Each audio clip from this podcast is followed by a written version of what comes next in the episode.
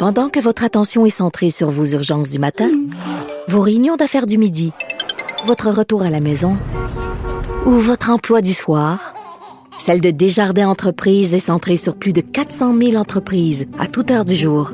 Grâce à notre connaissance des secteurs d'activité et à notre accompagnement spécialisé, nous aidons les entrepreneurs à relever chaque défi pour qu'ils puissent rester centrés sur ce qui compte, le développement de leur entreprise.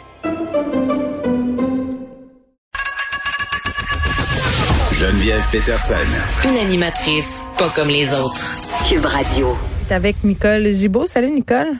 Bonjour Geneviève. Bon, un influenceur qui a été arrêté dans le secteur de Vaudreuil-Dorion. Il participait à un rassemblement qui impliquait des centaines d'étudiants. Euh, il aurait vraisemblablement commis des voies de fait.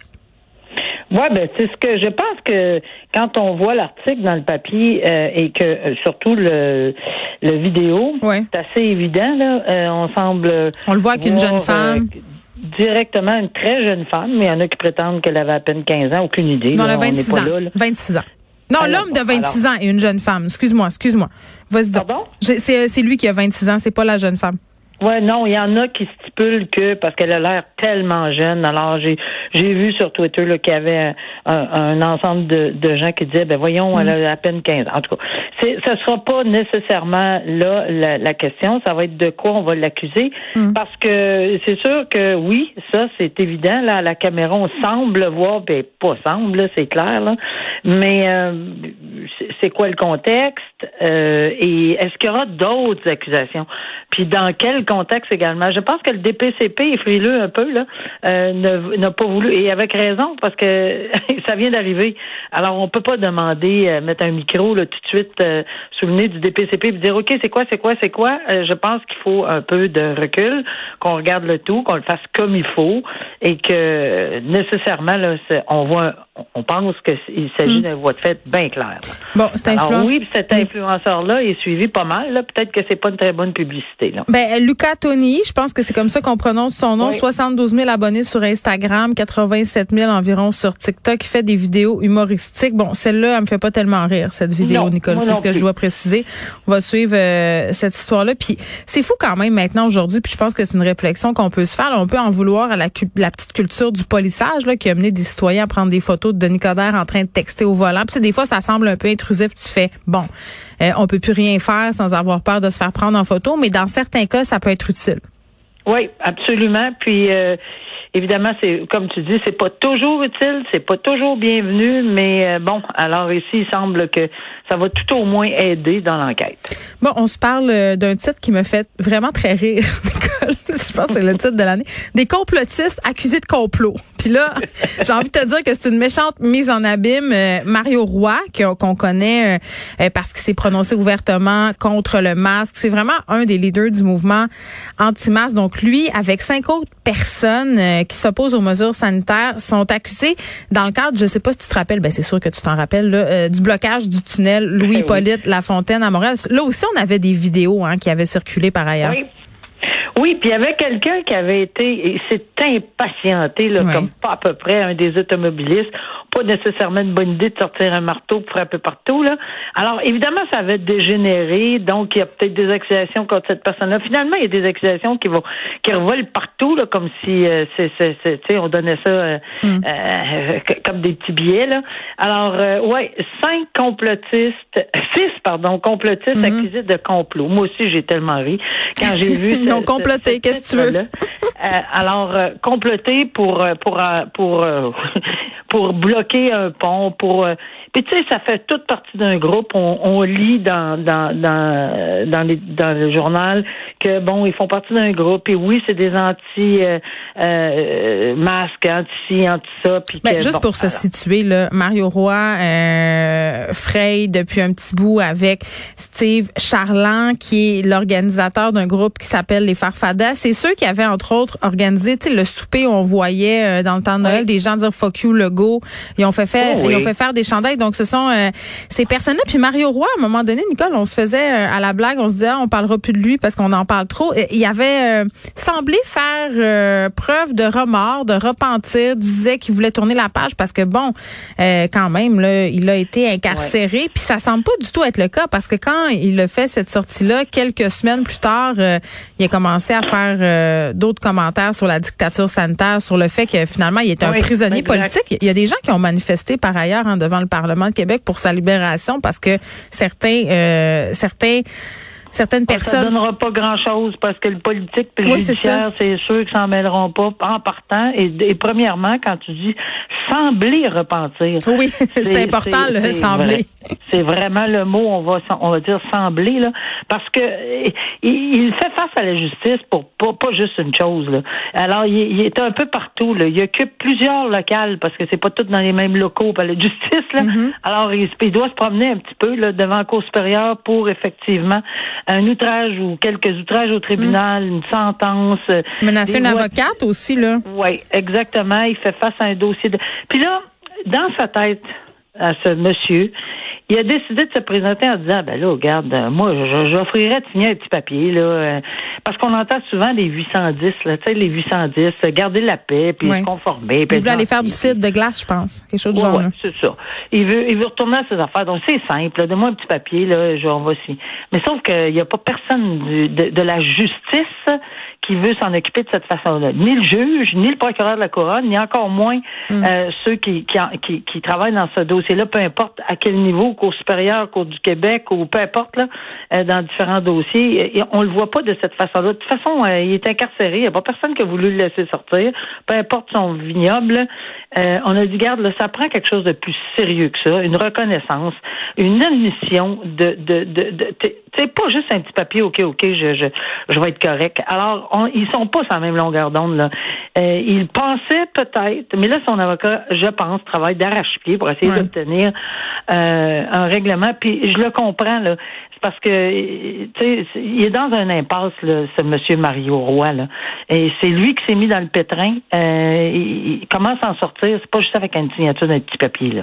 Hmm. Alors, euh, je pense qu'il va falloir travailler fort, fort, fort d'ici, je me souviens plus c'est quelle date qu'il va revenir à la cour, là. Mais il va falloir présenter quelque chose de beaucoup plus concret hmm. que dire, oui, oui, je suis correct, j'ai compris. Hmm. Je pense pas. Non, ben, puis avec ces dernières sorties comme quoi c'est un prisonnier politique, là, justement, je ben pense qu'il a besoin encore d'un petit peu de temps pour réfléchir à l'ombre, Monsieur Roy. Et il va être valoir plus que ça. Il va falloir qu'on l'encadre parce que c'est beau, mais j'ai toujours dit que l'ombre, ça pouvait faire, euh, faire faire des petites bébites aussi. C'est vrai. Euh, oui, tu as tout à fait raison. Euh, il, y a, il, y a, le fait d'incarcérer des gens, il y a le fait de les aider aussi à obtenir des soins psychologiques. Paul Bernardo, Nicole, ça faisait longtemps qu'on n'avait pas entendu parler de lui, ex-conjoint de Carla Molka. C'est presque rendu qu'on connaît davantage le nom de Carla Molka, mais à l'époque, euh, on les appelait le couple maudit, là, avait fait la une de tous les journaux parce que, bon, euh, avait été impliquée dans le meurtre euh, de des femmes, finalement, puis Carla Molka avait obtenu de la part des policiers une espèce de deal, puis ça, c'était avant qu'ils voient les bandes vidéo, parce qu'elle disait qu'elle était une victime de Paul Bernardo, elle disait qu'elle était sous son emprise, puis quand les policiers ont écouté les bandes, ils se sont bien rendus compte que c'était pas nécessairement le cas. Carla Molka qui a refait sa vie, qui est traquée par les journalistes. Là, elle habite euh, dans la couronne, euh, dans une des couronnes de Montréal. Euh, là, Paul Bernardo refait surface parce qu'il demande, il, il va être éligible à une libération conditionnelle. Il y a une nouvelle audience pour l'obtenir. Ça se passera en juin. Et là, évidemment, les familles des victimes s'y opposent farouchement. Ben, là, ben, Paul Bernardo, qui est bien résumé, d'abord, premièrement, c'est un des meurtriers les plus sadiques au Canada. Mm-hmm. c'est un tueur en série c'est un tueur en série. On l'appelle le monstre. C'est pas pour rien là. Euh, on n'ira pas dans le détail parce que c'est, c'est d'un sadisme épouvantable pour ces deux personnes-là qui l'ont ces jeunes-là, etc. Ben, ben, on n'ira pas, on n'ira pas dans les détails, Nicole, mais, j'ai envie de te dire que c'était savamment planifié et qu'on on, ah, a chassé des jeunes filles justement pour les torturer, pour les assassiner, puis on a filmé tout ça. Oui, et, et ça finit. Il y a également la sœur de, de mhm. Carla euh, Amolka qui est passée là. Euh, il y a 14 autres victimes de viol. C'est clairement un monstre. Le juge, quand il a sentencé, ça c'est c'est rare là, euh, et je, je, me souviens très bien quand il a sentencé le, puis je suis allée retrouver son nom pour m'assurer que c'était bien lui, Patrick Lesage. Euh, il a dit que c'était que c'était quelqu'un qui ne devrait jamais sortir de mhm. prison, qu'il devrait toujours rester. À mon humble avis, il sortira jamais. Si quelqu'un pense qu'il va obtenir une libération conditionnelle, je pense qu'on est dans le champ. Je ne crois pas que cet individu va euh, obtenir. Carla Molka l'a reçu, elle l'a eu, elle. Non, mais c'est pas pareil. Carla Molka, euh, a eu une sentence de 12 ans qu'elle a terminée. On peut pas garder quelqu'un en dedans après que la sentence est terminée. C'est illégal. Alors, puis elle, elle a joué, on n'ira pas là-dedans, mais elle a carrément joué le système, mm-hmm. puis euh, bon, les vidéos cachées, etc. Mais lui, il est à vie. Alors, quand on dit, quand on dit là, souvent ensemble, c'est important de comprendre qu'une sentence à vie, c'est une sentence à vie. Oui, il peut demander une libération conditionnelle, mais honnêtement là, il l'aura pas sa libération conditionnelle, ni dans 25, ni dans 28. Il l'aura probablement jamais. Euh, il n'y a pas vraiment d'introspection sur ce qu'il a fait. C'est tout le temps. Moi, j'ai eu une mauvaise enfance. J'ai, j'avais un comportement. J'étais pas capable. Euh, en anglais, on dit self-esteem. Faible estime de soi faible estime, c'est parce que je l'ai, c'est ça, il l'a plaidé en anglais, puis je suis le lire. Là. Euh, faible estime de soi, il comprenait pas, etc. C'est pas, c'est pas ça là. écoute, avec, il a été, ah, puis on ajoute le clou, il a été déclaré délinquant dangereux dans le contexte des 14 viols. Alors quand on cumule tout ça, meurtre au premier degré, un autre meurtre au premier degré, 14 viols, délinquant dangereux, puis qu'on dit, mais j'avais une mauvaise estime de soi, ben voyons donc. Mais ce qui est épouvantable, je tiens à le souligner, là, c'est que malheureusement, les familles doivent passer, puis ça, il faut qu'on fasse quelque chose. Il faut que on, euh, les libérations, cette loi-là soit modifiée parce qu'ils ont le droit de se présenter à peu près tous les trois ans. Là. Mm. Ça veut dire que ces gens-là ne passent jamais à l'autre étape. Il faut tout le temps que tu retournes pour aller euh, plaider en la défaveur de cette libération-là.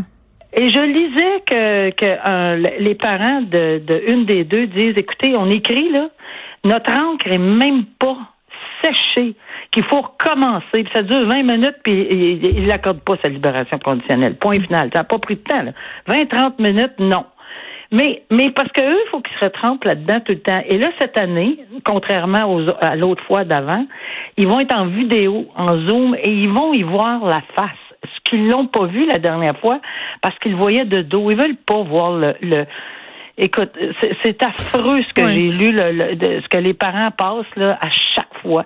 Hmm. Donc là, ils demandent aux, euh, aux, législateurs de modifier ça pour que ça soit minimum à tous les cinq ans, pas à tous les trois ans. Puis deuxièmement, ce qu'ils demandent, ça c'est intéressant, la famille demande d'avoir tous les euh, papiers, tout ce qui s'est dit à la dernière fois, puis qu'est-ce qui se prépare pour la prochaine fois? Parce que ce que je ne savais pas, c'est que c'est totalement confidentiel, ça. Et parce qu'il faut protéger la confidentialité des accusés. Ben voyons, ils veulent se préparer, eux, pour la nouvelle demande de libération conditionnelle. On peut-tu? Ben, c'est la Cour fédérale qui est saisie de ce dossier-là, puis on n'a pas hmm. rendu encore jugement. que, On va en entendre parler encore longtemps c'est malheureux pour les familles. Oui, au mois de juin, euh, ce sera entendu Paul Bermado, qui a 56 ans maintenant. Ça fait 30 ans qu'il est derrière les barreaux, euh, admis avoir violé 14 femmes, 14 jeunes femmes. Hein, puis ses victimes, c'était des adolescentes âgées de 14 ans et 15 ans. Donc, c'est quand même euh, terrible. Ah non, puis, exactement. Là, je suis pas gênée de le dire. Merci, Nicolas. À demain. OK, au revoir.